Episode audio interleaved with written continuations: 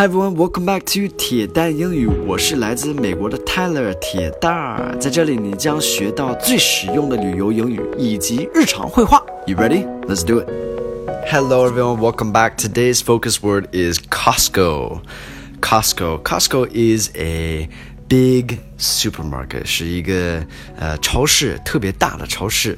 嗯，Costco 我不知道中文名是什么，但是我估计你们很多人都听说过 Costco，是类似于在中国的山姆。其实 Costco 也去过中国，我不知道还在不在。A little bit of American culture here. So Costco is something that you know I've been going to Costco for my entire life. They have amazing samples that they just give away. You can go there and eat a meal in a Costco.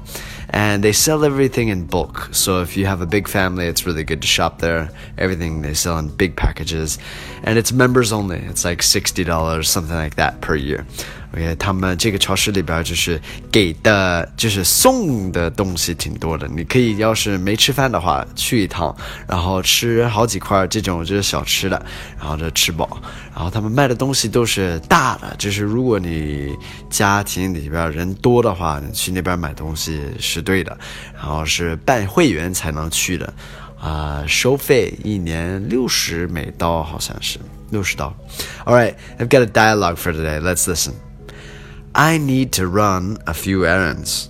Want to hop over to Costco with me? Yes, please. I'll just go fill up on samples and skip lunch. Okay, so I need to run a few errands. Run a few errands. Errands are like these little tasks. 有一些任务也得完成，就是去办事儿。哎，我需要去办事儿。Run a few errands. Want to hop over to Costco with me? Hop over to hop 就是跳的意思，对吗？蹦。但是我们也说就是去一下。Want to hop over to Costco with me? Yes, please.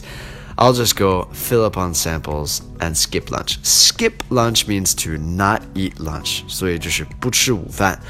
They're gonna fill up on samples. Samples 是样品的意思，或者是这些小吃就是给就是可以尝一尝这样的。然后要 fill up，fill up 就是饱满，就是吃吃饱的意思。Fill up 也可以说去加油的时候也是 fill up the tank，就加满了。 Alright, that's it for today's lesson. we Got some key vocabulary down below. Thank you guys for listening. I'll see you on the next one, alright? Take care. Have a good day. Peace.